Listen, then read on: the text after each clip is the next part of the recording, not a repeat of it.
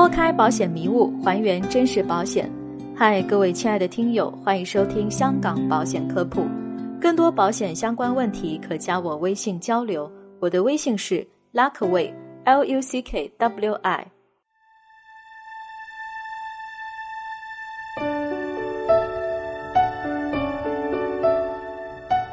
很多人会问，那有了健康问题还能投保吗？那就要看具体情况了。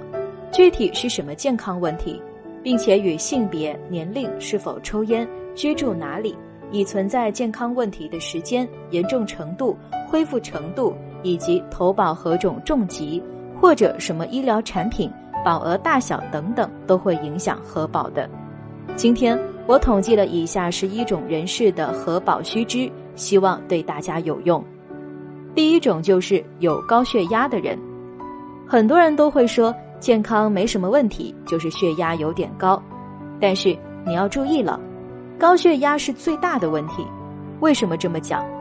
因为高血压是中风、心梗、心衰竭、动脉瘤以及外周动脉疾病等重症一个主要的危险因素，并且也是慢性肾病的起因之一。当然，高血压也是可以成功投保的，只要血压控制在理想水平。而且没有任何其他心血管风险就可以。第二种，乳腺增生，现在大部分的女性都会有乳腺增生，所以有挺多客户忐忑不安。这个也要看具体是哪种情况，最好做一次详细的乳房超声波检查，可以清晰知道哪里有回声了，哪里组织怎么样，是否有结节等症状，这也能更方便于保险公司快速核保。第三种结石，保险公司会要求客户验尿、验血，照个 X 光射线来确定病情。根据情况是有加保费，或者请客户清除石头后再购买重疾。清洗干净了，客户和保险公司各自安心，而且清干净后几乎都可以投保成功。第四种脂肪肝。非酒精性脂肪肝已成为咱们国家中常见的慢性肝病，虽然多数人的情况均属轻微，但仍有百分之二的患者的肝脏会严重发炎，即可能会恶化成肝硬化或者肝衰竭等并发症。由于脂肪肝与冠心病和其他代谢综合症有密切关系。所以，如果客户身体同时并存其他健康问题，风险就会更高些。保险公司通常会通过 GGT、谷丙转氨酶等指数来核保。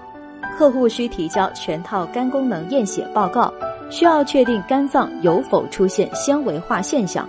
如果血液指标不正常，有可能加价的，所以注意哦。第五种，甲状腺增生或结节。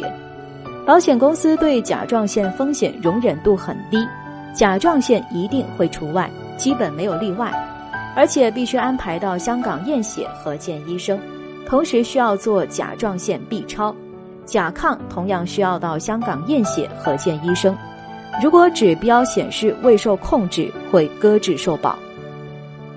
第六种，吸烟，重疾产品自然会对吸烟者增加保费，很多客户说。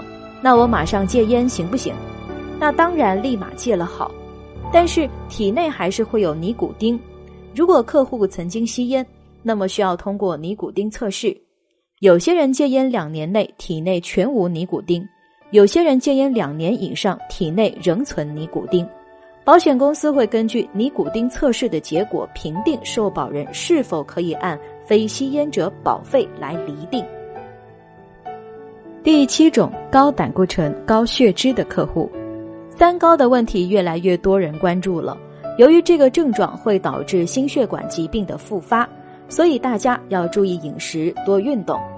如果过高，就需要服用降胆固醇或血脂的药物。核保是主要关注的问题是有没有血糖高或者血压高的状况出现。第八种乙肝，主要分大三阳和小三阳。小三阳患者正常核保的几率较高，而大三阳大部分是除外肝部不受保和加了保费受保的，还有比较严重的被拒保了。这说明大三阳对公司来讲风险很高的。就核保来讲，会注意这几个问题，大家要注意：是否有吸烟和饮酒的习惯，是否有糖尿病患者，是否有肝癌家族病史。第九种，胆囊息肉、大肠息肉。大肠息肉主要包括增生性息肉和腺瘤性息肉。增生性息肉通常是微小的黏膜凸起，长小于零点五公分，不会变成恶性肿瘤。最常发现于直肠或乙状结肠。有些息肉我们管它叫较好的息肉，其恶变的时间大约十到二十年不等。但有些不太好的息肉恶变只需三到六个月。具体需要公司核保部要看到病理报告才能评估客户的风险。对于胆囊壁的息肉样病变，需要提供胆囊超声波报告。如果已经做了手术切除，需要提交病理报告。如果胆囊息肉小于十毫米而体积稳定、无需治疗的，或者六个月内没有任何症状的，都可以正常核保通过的。第十种，心脏病。保险公司零容忍，一定会拒保。第十一种，切除过肿瘤的客户需提交所有诊断、手术报告和病理报告。如果公司认为复发可能很高，会搁置或者拒保。如果是良性被切除，一般建议一般建议过至少一年后再来投保，投保的成功概率会高很多。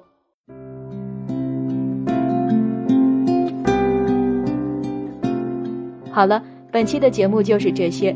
个人及家庭保障方案设计、美元资产配置规划，免费获取香港保险产品建议书，了解赴香港投保流程，都可以加我微信 Luckway L U C K W I 交流。